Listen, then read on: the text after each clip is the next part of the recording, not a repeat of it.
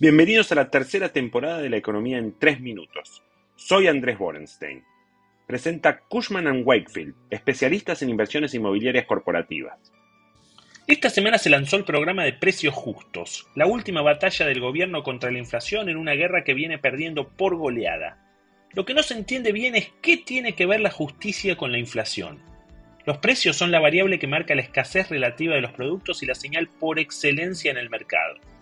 Decir que un precio es injusto es como decir que la fiebre es injusta. Pero bueno, entendemos que esto no se trata de filosofía, sino un concurso de slogans.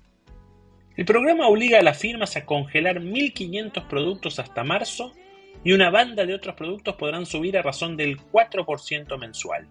La zanahoria es que en teoría el gobierno va a facilitar los dólares para que estas empresas que, entre comillas, acordaron precios, puedan importar. La pregunta, ¿habrá dólares para todos? ¿Y los sectores que no son de consumo masivo qué hacen? Ahora parece que el resto de los sectores quedó atrás en la fila. Ya hay tres automotrices paralizadas. El juego de las sillas, versión 1000. En el programa Precios Justos también hay castigos porque en este país el que las hace las paga, ponele.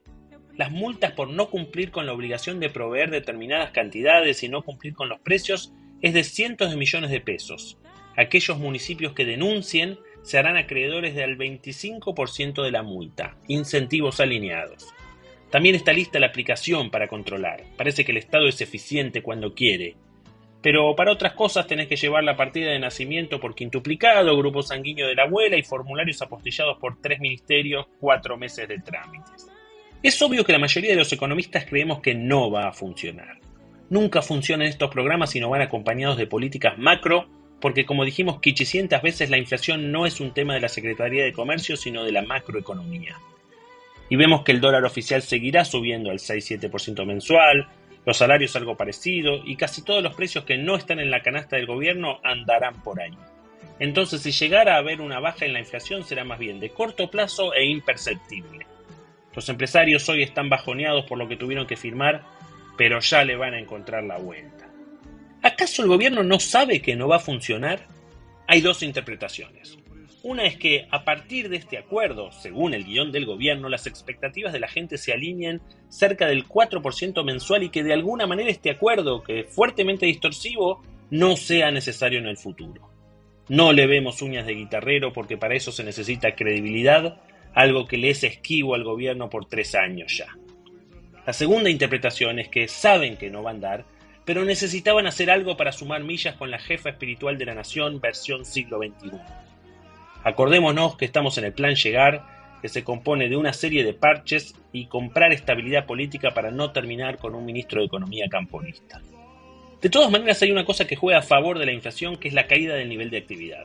Los datos siguen flojos y en este contexto quizás la inflación no espiraliza y se queda en el rango de 100 a 120% en 2023. Mientras tanto, el canje de deuda fue un fracaso y el muro de vencimientos del invierno del 2023 merece atención. Vemos que hay chances de monetización de toda esa deuda y algunos cambios en los precios relativos del dólar de mercado. Paradójicamente, la salvación puede estar en encuestas que digan que pierden por amplio margen. Nótese que hay dificultades de financiamiento en una economía con cepo. ¿Cómo van a generar credibilidad para que baje la inflación si no pueden ni cazar en el zoológico?